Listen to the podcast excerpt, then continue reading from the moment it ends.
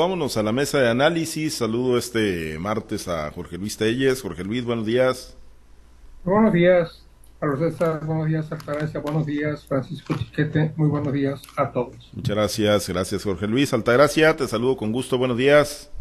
Buenos días, Pablo César, Jorge Luis, Francisco. Buenos días a toda nuestra amable audiencia. Gracias. En unos momentos hacemos contacto también con Francisco Chiquete en esta mesa de análisis, pero le vamos dando uno de los temas, Jorge Luis, y ayer, pues prácticamente estábamos no concluyendo este espacio de la mesa de análisis cuando personal de la Fiscalía, personal de investigación de la Fiscalía en General de Sinaloa se presentó en las instalaciones de la Universidad Autónoma de Sinaloa, orden de cateo en mano, queriendo ingresar a la máxima casa de estudios hacerse de algunos documentos que dicen eh, en la Fiscalía se le han requerido a la UAS para integrar las carpetas de investigación. La UAS supuestamente ha sido omisa ¿no? en entregar dichos documentos y también en colocar esa información que supuestamente es de oficio y que debería estar divulgándose a través de la Plataforma Nacional de Transparencia. Bueno, pues ayer estuvo ahí Carlos Ontivero Salas, uno de los abogados de la universidad. Eh, la Fiscalía o los agentes tenían la posibilidad, ¿no? De acuerdo a la orden del de romper candados, de ingresar con un cerrajero y finalmente pues terminaron replegándose. Simple mensaje, Jorge Luis, o la pensó dos veces la, la fiscalía o quienes mandaron a los elementos de la fiscalía, pues para no irrumpir eh, por la vía, pues, eh, pues por la vía de, del cerrajero, ¿no? Por la vía violenta, pues digámoslo así, a la máxima casa de estudios. ¿Cómo la ves, Jorge Luis, en este interminable caso de la UAS? Pues yo creo que es un fue un mensaje, ¿no? O sea, una respuesta a, a las a las a las reacciones que ha tenido la universidad, mejor dicho, sus autoridades que han contestado a, a, este intento de transparentar las cuentas de la universidad, pues con manifestaciones, con marchas, con gente que acude acompañando al rector a su, a su audiencia de, del viernes pasado y que por cierto tiene otra para este próximo viernes. A ver si no se enferma ahora alguno, el director de adquisiciones, o el tesorero, o no sé quién se vaya a enfermar ahora para no para que esa audiencia pues se postergue por un mes o un mes y medio más. Es práctica común aquí en, en, este, en esta instancia que las audiencias siempre se están reprogramando por, miles de cosas. Yo no sabía que fuera tan fácil como presentar una, un parte, un justificante médico para que se cancele una audiencia, pues que está alterando el orden normal de una institución, que esté alterando un proceso judicial como, como el que se está viviendo. Yo creo que es una, un estate quieto del gobierno. Yo creo que en ningún momento pensaban este entrar a catear las instalaciones de la universidad, pero sí decir, tú haces tu marchitas, yo tengo también mis, mis, mis métodos en los que también puedo responder, si no de la misma manera, sí con otro estilo, pero con, el mismo propósito, que es imponerme en este conflicto, pues conflicto legal, conflicto político, conflicto, pues ya no sé ni cómo llamarlo, pero pues que sea, sea, sea recrudecido. El próximo viernes viene la siguiente audiencia de, del rector. Te digo, esperamos que esta sí se lleve a cabo. La audiencia pasada era para que se respondiera sobre, sobre la situación irregular, sobre, sobre, sobre procesos ilegales en, cuanto a precisamente esto, en cuanto a que, a que no se ha transparentado el proceso. Y esta que viene se refiere exclusivamente a, a los 18 millones de pesos que se gastaron en la adquisición de, de tortillas. Ya declaró la fiscal que ya no va a haber una nueva, un nuevo intento de, de, irrumpir en la universidad, que de hecho no se interrumpió, pues todo quedó ahí, fue más, más el ruido que, que las nueces, ¿no? Pero pues obviamente como, como los ánimos están tan encrespados, esto trascendió mucho más allá. No es menor el tema de que se haya, que haya ido personal de la fiscalía a tratar o al menos a aparentar como que, como que pretendía entrar a la universidad. No es un tema menor, obviamente. Yo creo que esto, más que beneficiar a la gente, a la, a la parte del Estado, la perjudica porque pues este hay muchos justificantes para, para atenuar esta situación. Yo pienso, te digo, mi opinión es que fue una advertencia también de parte del Estado para, para decirles que yo también tengo mis métodos para, para influir para determinar quién la balanza a mi favor, y ahí te va uno de estos, es eh, el cateo, que hubiera sido realmente pues una decisión, pues eh, no sé quién el que, eh, el, que la tomaría, pero una decisión que hubiera tenido un efecto totalmente contrario a cómo están desarrollando las cosas. Sí, eh, ya tenemos a Francisco Chiquete. Chiquete, te saludo con gusto. Buenos, eh, buenos días. Pues ayer eh, el paso que dio la, la, fiscalía, ¿no? Al llegar con esta orden de cateo y finalmente replegarse, porque a decir de, de la propia fiscal, podrían haber ingresado, ¿no? A decir del propio abogado de la UAS, Carlos Ontiveros, podrían haber ingresado, ¿no? Eh, obviamente con cerrajero, rompiendo cadenas. Eh, simple mensaje, chiquete, o pues verdaderamente eh, está ocurriendo lo que dice también en la UAS, lo que dicen los abogados, que la fiscalía pues no ha tenido la manera de integrar las carpetas de, de investigación, ¿no? Que incluso ya judicializó y por las que ha sido requerido el rector Jesús Madueña. Buenos días, Pablo César. Buenos días a todos. Mira, de entrada es rudeza innecesaria. No tiene necesidad el gobierno y la fiscalía de desplegar este tipo de cosas. Con llevar los asuntos por la vía jurídica, como se ha iniciado ya, les sería suficiente para tener contra la pared al rector y a la administración y a sus antecesores. Pero también yo pienso que se trata de una debilidad de la, de la fiscalía que no ha tenido la capacidad para integrar bien las carpetas de investigación, que no se ha hecho de todos los documentos, que se dejó ir con las apariencias, por lo menos como para presionar y decir, o va en serio, o arreglan esto, o, se los va a cargar la tristeza. Y arreglarla no quiere decir corregir las irregularidades financieras ni nada de eso. Arreglarlo quiere decir allanarse a una reforma a la ley orgánica de la UAS y permitir que haya nuevas condiciones para que haya una nueva diligencia en la institución. Yo creo que efectivamente la fiscal está fallando el asunto, no está completando los elementos que necesita para que la carpeta de investigación sea solvente. Ya tiene al Poder Judicial de su lado, porque bueno, un juez que emite una orden de cateo tiene que estar necesariamente ladeado yo no digo que no haya irregularidades, yo más bien creo que efectivamente, sobre todo en los gastos, en los ingresos propios de la UAS, es donde pueden encontrar algún indicio de la manutención del pasto.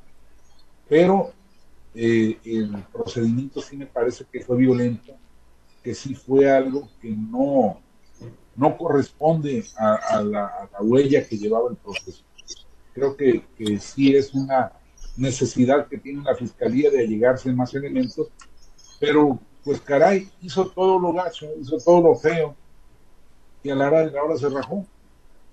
Yo no, no entiendo, salvo eso, que sea para presionar a las autoridades y decirles, señores, vénganse a sentar porque los vamos a comisionar. A tu juicio, Altagracia, digo, pues eh, de alguna manera u otra también ha, permeado, ¿no? La idea de que se ha resistido a transparentar sus documentos, sus, cuentas, ¿no?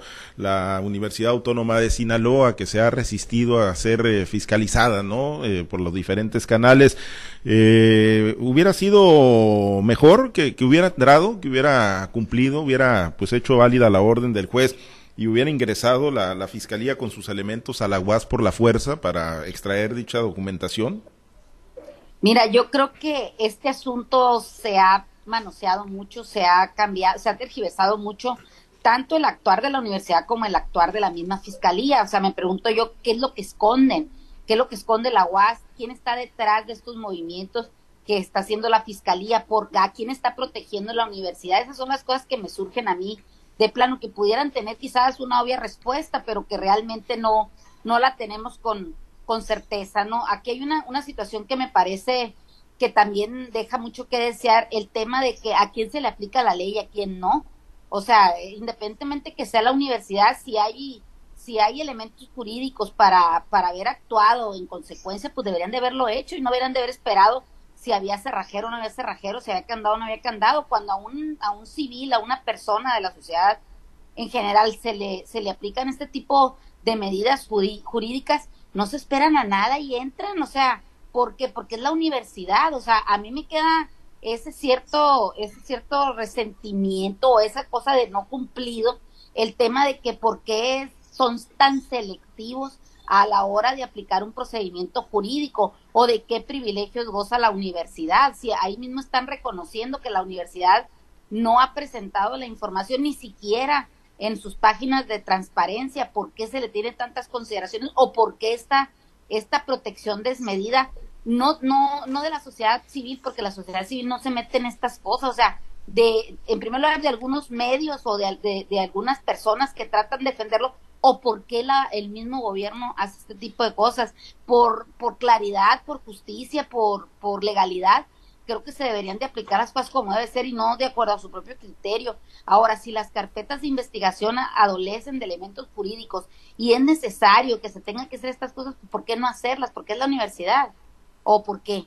O sea, ¿qué, qué, de qué privilegios? Eso me parece que como sociedad civil nos deberíamos de estar preguntando. El, el tema si es rudeza o no es rudeza, creo que sale sobrando, para eso están los procedimientos legales. A nadie le gusta que le apliquen la ley, ¿por qué? Porque, porque así se dice, a nadie le gusta que le apliquen el rigor de la ley, cuando esta realmente es legal y no está motivada por, por intereses particulares.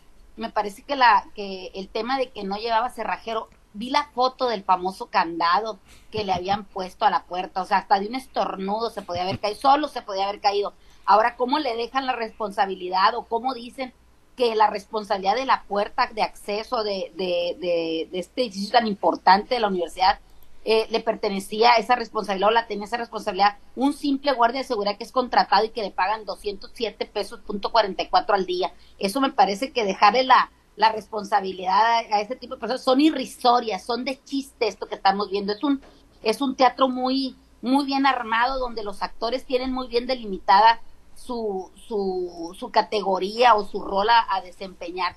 Creo que deja mucho que decir por parte de la fiscalía que se hagan este tipo de cosas, estos teatros, estos montajes, y deja también muy mal parada la universidad porque están siguiendo el juego o porque realmente tienen algo que esconder y es más fácil irse entre la corriente que de verdad enfrentar la responsabilidad que tienen encomendada y a la cual seguramente están están faltando porque los elementos, o por lo menos lo que hasta este momento nosotros conocemos, eh, así lo demuestra. Me parece que está mal de parte de las dos, de, la, de, las dos partes, ¿no? Está mal porque uno no, no informa y el otro no actúa. Así es como lo veo yo. Quizás estoy equivocada, quizás puedo tener algo de razón o quizás es disparatado lo que digo, pero eso es lo que, lo que se observa a todas luces. Bueno, pues es que cuando, cuando de estrategias legales o legaloides eh, se trata, Jorge Luis, para sacarle la vuelta a las cosas, pues todos los políticos se pintan solos, ¿no? Si no, ahí está el caso también de, del INE, que supuestamente no ha podido notificar de, manera personal o particular al presidente López Obrador las medidas cautelares, que porque la Consejería Jurídica de la Presidencia está de vacaciones, ¿no? Les tuvieron que poner ahí en estrados la notificación para que se dieran por enterados, porque pues fueron a Palacio Nacional, tocaron y le dijeron, no señores, estamos de vacaciones, en Palacio Nacional no, no hubo quien recibiera, ¿no? Ahí la, la, la notificación del INE. Pues yo creo que al final de cuentas, pues tenía los, los elementos, eh, haber dado un paso de esa naturaleza hubiera exacerbado todavía más eh, los ánimos, Jorge Luis, eh, hubiera provocado que por parte de, la universidad, que pues ya ha dado cuenta, ya ha dado muestras, ¿no? De que se moviliza pues en el momento que así lo requiere el rector Jesús Madueña o en el momento que así lo requiere Héctor Melesio Cuenojeda, no necesariamente concita el apoyo de la sociedad civil, pero sí, sí de la comunidad universitaria, Jorge Luis. Y es la, la, la, intención por sí sola de, de, hacer este cateo.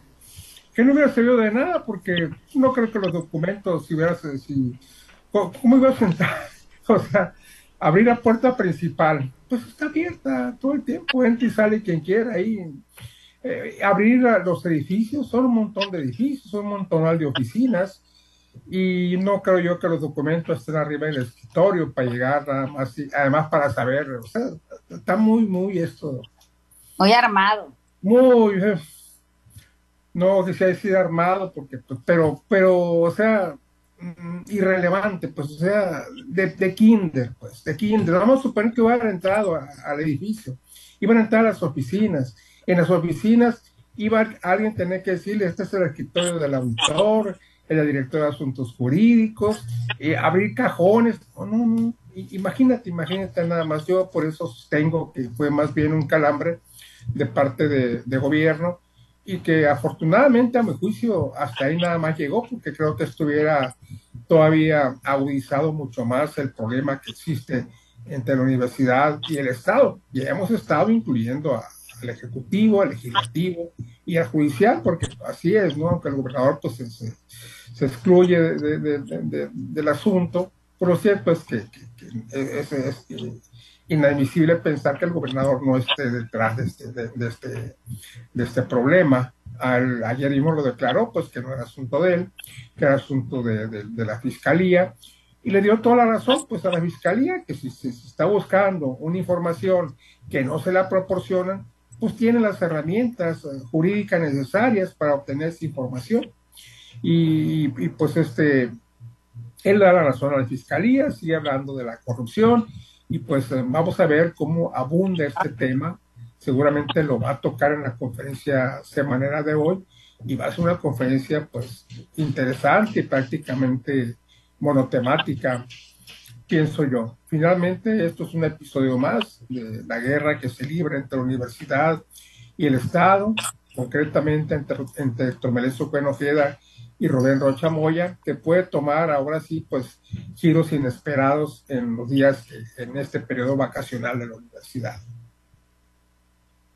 Y, y, bueno, esto va a provocar que se endurezca la, la postura de quienes persiguen, obviamente, pues al, rector Madueña y digo, vamos a decir la fiscalía, ¿no? Porque es quien, quien tendrá que presentar el caso ante, ante el juez, ¿no? Una vez que se celebren las audiencias, si es que no, no le pega gripa a otro de los involucrados, ¿no? Y, termina también diferida la, la, audiencia. ¿Irá a endurecer la postura la, la fiscalía con la exigencia de medidas cautelares ahí duras contra el rector?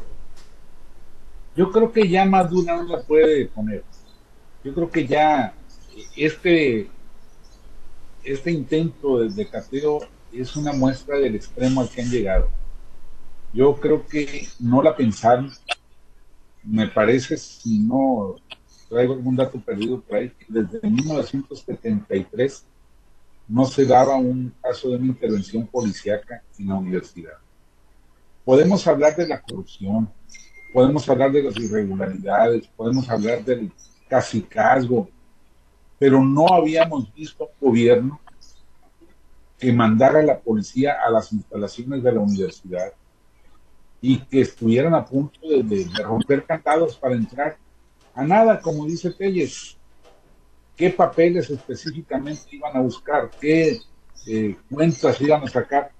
Si no han subido los, documentos a, la página de transparencia, pues es que tampoco están específicamente en algún lado. Simplemente iban a dar el golpe, pero el golpe también era para la imagen del gobernador. Un ex rector que manda a la policía, que manda ciertamente, pues no sé si iban armados, pero no iban en plan de, de, represión como, como en el caso de Armita Calderón o de Valdés Montoya, quien haya dado la orden, pero, pero el hecho es que mandaron a la policía a abrir, a forzar las puertas cuando no había pues ni siquiera una movilización, ni siquiera una la comisión de un delito de flagrancia. Entonces, creo que ahí el gobernador y a sus asesores y a la fiscal se les fueron las cabras al monte. Parece que no, no pensaron en esa parte de la historia y aunque la hayan abortado la, misión, finalmente queda esa, esa intención como parte de del trato que un universitario, un rector universitario le da a la Universidad Pues sí, eh, Altagracia, pues finalmente, ¿no? oye, sí, hay esa manera. Eh, digo, ¿tú coincides con Chiquete de que ya más eh, acciones más duras, más drásticas no, no puede haber o eres de las que cree que crees que es todo es fuente inagotable, ¿no? De, sorpresas. Nunca dude de la capacidad creativa de un mexicano, Pablo César. O sea, eso puede ocurrir y muchas cosas se verán cosas peores, dice la Biblia. Pero mira, si de verdad quisieran hacer actos de justicia, si de verdad estarían buscando eh, que no se cometieran más delitos y que se inhibieran ese tipo de acciones, ¿para qué quieren a la fiscalía si ya tienen este, casos concretos de corrupción, de desvío de recursos, de, de, simulación, de todo lo que quieran. Para eso está el SAT y debe cuatro mil millones de pesos la universidad que están esperando en la por, por 18 millones de pesos de, de tortillas cuando tienen cuatro mil millones que no le han pagado a, al, al, SAT. ¿Dónde está el SATES, las acciones del SATES? A cualquier ciudadano de tierra, cualquiera de nosotros que estamos aquí sentados, tenemos siempre la espada de Democles apuntando en nuestra cabeza porque, porque si, si, se te pasa algún pago provisional, alguna contribución que no has hecho, ahí están los requerimientos, las órdenes de embargo, los, los procedimientos de ejecución y embargo. O sea, hay muchas cosas que se pueden hacer y porque la universidad no lo han hecho, pero hoy como se trata de un procedimiento que tiene más que ver con la política que con la realmente el cumplimiento de las obligaciones o, la transparencia, pues estamos este emboletados en esta situación. Creo que se pueden hacer más cosas, creo que, lo, creo que si de verdad lo quisieran resolver, lo hubieran resuelto de otra manera y no con este, con estas, este, golpes, toma y daca de, de cada lado, este, creo que, que, que están envueltos en eso, en la política y no en la justicia. Pues sí, pues eso sí, hay, hay, hay mucho de, política sin lugar a dudas en este tema, ¿no? Que pues obviamente tiene, tiene origen en esa confrontación entre Héctor Melesio Cuen y el gobernador Rubén Rocha Moya. Pues bueno, por lo pronto, Jorge Luis, nos despedimos. Eh, vamos a la semanera, ¿no? A ver qué novedades trae precisamente el gobernador Rubén Rochamoya. Eh, corte también de Segalmex, Altagracia. No sé qué información tengas tú previa o preliminar, ¿no? Ahí de, de cómo va el, el, esquema, ¿no? Cada semana hace un corte el gobernador Rocha con los funcionarios de, de Segalmex. ¿Cómo va? ¿Va caminando? Seguramente sí va a haber información del avance que tienen el tema del pago de las toneladas de maíz, ya, ya van como seis mil productores, tengo entendido, pero lo más importante es que puede dar la fecha de cuándo viene el, gobernador y de todos los rumores que hay en el campo de que se quiere ir a, a, a atorar al presidente por de alguna manera hacerle sentir el, el descontento que hay, han puesto nombres de algunos morenistas y, y, izquierdistas eh, para que tomen la palabra o, o, hacerle llegar el documento y exponérselo, mismos que se han bajado. Es un, es un bastante movimiento el que hay en el sector agrícola con esta posible venida del presidente Andrés Manuel López Obrador. Bueno, pues cuando se concrete, ¿no? Porque por allá hubo un derrumbe en Badiraguato, que era pues una de las, de las zonas que se iba cayó un puente a visitar ahora que Chiquete, pues, eh, pues a ver si lo agarran, ¿no? Si lo agarran y si se animan a ir hasta Badiraguato a corretearlo. Eh, ahí en el puente caído, donde no puedan cruzar. No, pues para eso se las gastan solas, ¿no? Los, los presidentes, los bueno, gobernantes. Si no los quiere pues ver. Pues ese, ese puente, si va a durar el puente lo que duró el puente del Quelite, que está aquí en lo planito, pues ya no lo va a alcanzar a inaugurar López Obrador. Pues sí. Bueno, pues nos vamos. Bueno, nomás, nomás esa carretera, ¿cuánto tiempo tiene haciéndola? Desde, desde Calderón viene esa carretera, por favor. Imagínate lo bien hecha que está. Se están Desde tomando Calderón su tiempo. están haciendo esa carretera que hacían 3, 4 kilómetros, que la interrumpían, les llovía, se, se, se, fracturaba la carretera. Total, de la época de Calderón a Rocha Moya se construyó esta carretera. Bueno, pues se tomaron vamos, su tiempo. Vamos a ver, vamos, vamos a ver, a ver, vamos a ver cómo, cómo sí, quedó. Vamos a Yo ver. recuerdo la, fue el- Calderón fue gobernador del 75 al 80, imagínense ustedes. 43 años.